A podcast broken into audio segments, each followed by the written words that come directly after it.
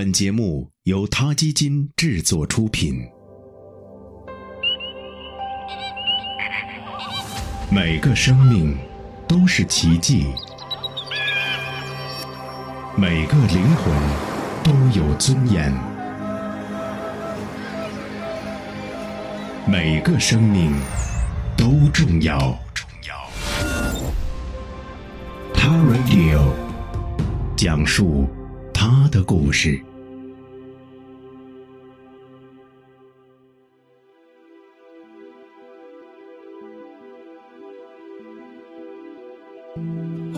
每年，全球饲养或者捕捞的无脊椎动物，从做菜用的虾到做化妆品的蟑螂，数以十亿计。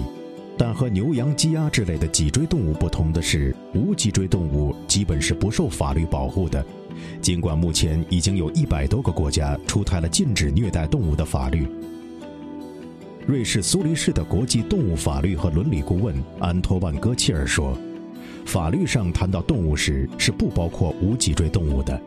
人们通常认为无脊椎动物不会感到痛苦，因此他们出局了。”九年前，研究虾蟹近三十年的科学家罗伯特·埃尔伍德被一个厨师问了这样一个问题：“虾蟹会疼吗？”从那以后，埃尔伍德教授就开始试着解答这个问题。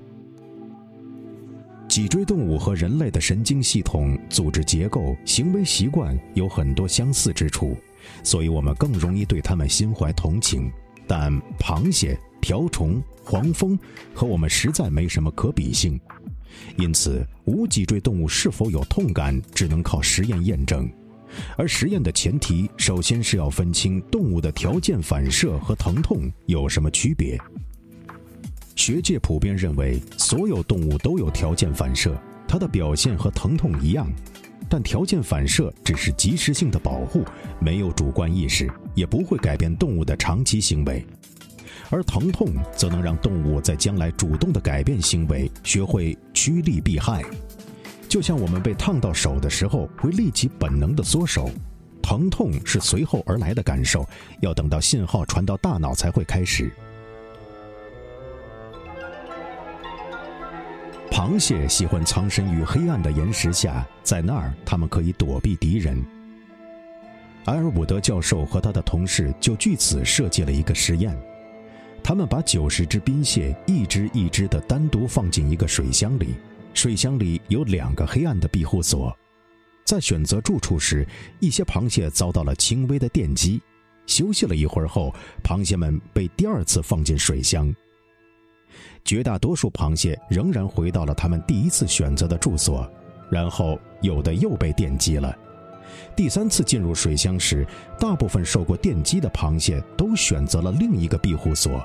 那些没被电击的螃蟹还会维持他们此前的选择，这说明螃蟹能趋利避害，能感受到疼痛。也就是说，在经历了两轮电击后，螃蟹愿意放弃自己的安乐窝，来避免可能的痛苦。这是他们自主选择的结果，并非无意识的条件反射。通过实验，埃尔伍德教授还发现。生活在贝壳里的寄居蟹会为了一个舒适的家忍受疼痛，在受到电击时，寄居蟹放弃贝壳的可能性不仅取决于电击的强度，还取决于它们有多想要这个壳儿。想把寄居蟹从一个比较好的壳里赶出来，就需要更大强度的电击。这说明螃蟹能权衡利弊。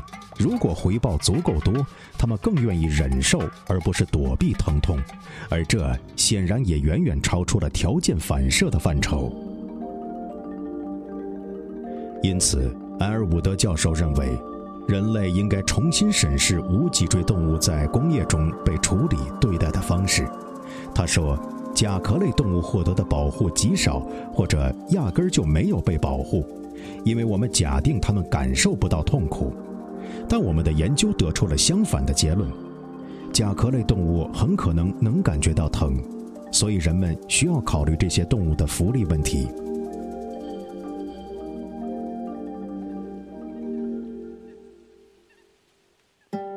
他 Radio，中国大陆第一家动物保护公益电台，在这里，我们讲述动物的喜怒哀乐，尊重生命，善待动物，它的世界因你而不同。